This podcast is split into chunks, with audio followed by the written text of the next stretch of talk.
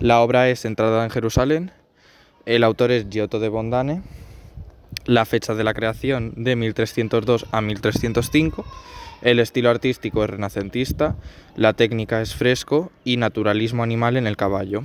Descripción física, se, pueden ver, se puede ver a Jesús hablando con paisanos, de fondo unos ángeles y unas puertas a Jerusalén. Simbología, Jesús y los apóstoles forman un grupo muy cohesionado y se dirigen hacia la, hacia la gente con mucha decisión.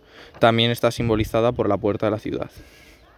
Y las curiosidades, eh, es llamativa la manera de representar el conjunto, mientras que Cristo parece en movimiento sobre el asno.